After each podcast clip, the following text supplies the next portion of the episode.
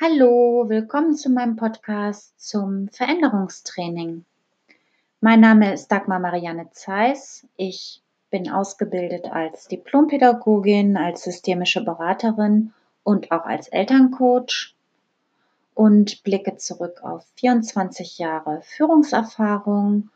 Zum einen im öffentlichen Dienst auf einer Stabsstelle, die auch an die politischen Gremien angegliedert war und zum anderen als Geschäftsführerin einer bekannten Non-Profit-Organisation.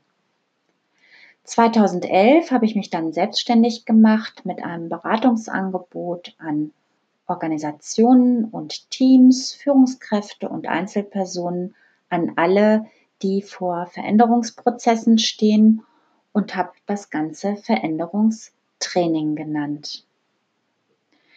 Training deswegen, weil es meine Beobachtung und auch meine langjährige Erfahrung ist, dass die Fähigkeit, Veränderungen mitzugehen und dabei beweglich und flexibel zu sein, Risiken abzuschätzen und einzugehen und die eigene Komfortzone zu erweitern, in der Hauptsache ein Übungsfeld ist.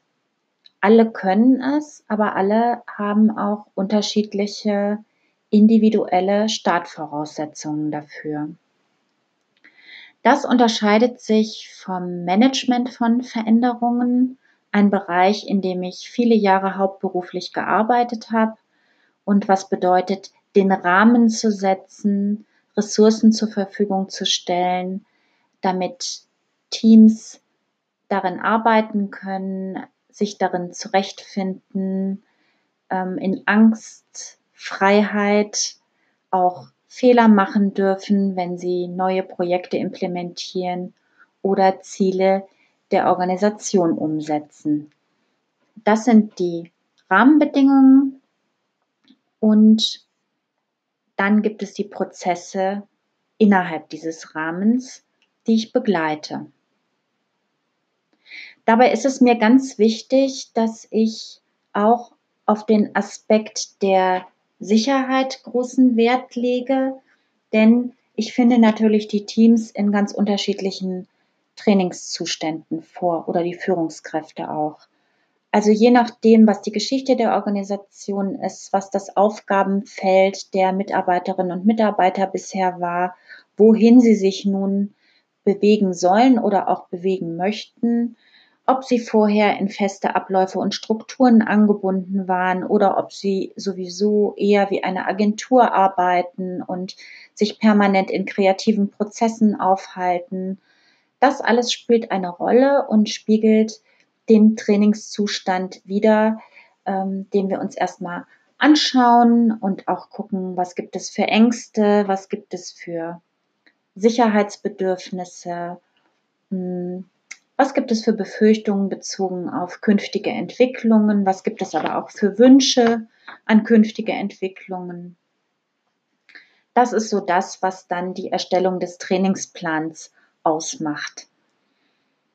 Und konkrete Fragen beispielsweise äh, sind, was genau soll sich eigentlich verändern ähm, und was davon zuerst was brauchen Sie noch für Voraussetzungen, damit die Veränderung gelingen kann? Wer ist eigentlich alles davon betroffen oder wer profitiert auch davon? Manchmal kann es auch gut sein, den Blick nochmal auf die positiven Seiten zu lenken, die diese Veränderung auch haben kann.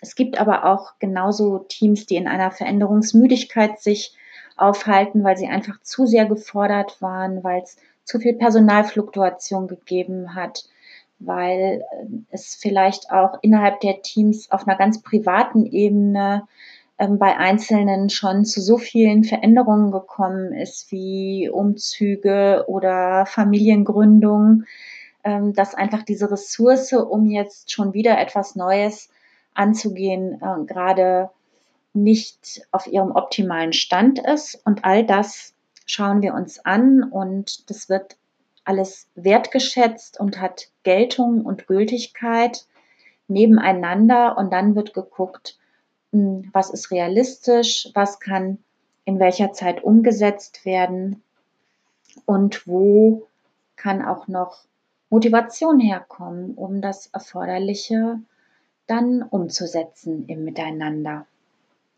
Ja, in diesem Sinne freue ich mich darauf, jetzt eine kleine Serie hier zu starten, in der ich ganz konkret an Beispielen und Aufträgen, die ich bekomme, erläutere, was Veränderungstraining meint, wie es abläuft, was Organisationen brauchen, was aber auch die Dynamik von Veränderungen angeht, die sich immer sehr ähnlich ist und auf die man sich auch gut einstellen kann. Ja, und in diesem Sinne werde ich mich jetzt wöchentlich melden und hoffe auf eine interessierte Zuhörer und Zuhörerinnenschaft und sage an dieser Stelle erstmal bis bald.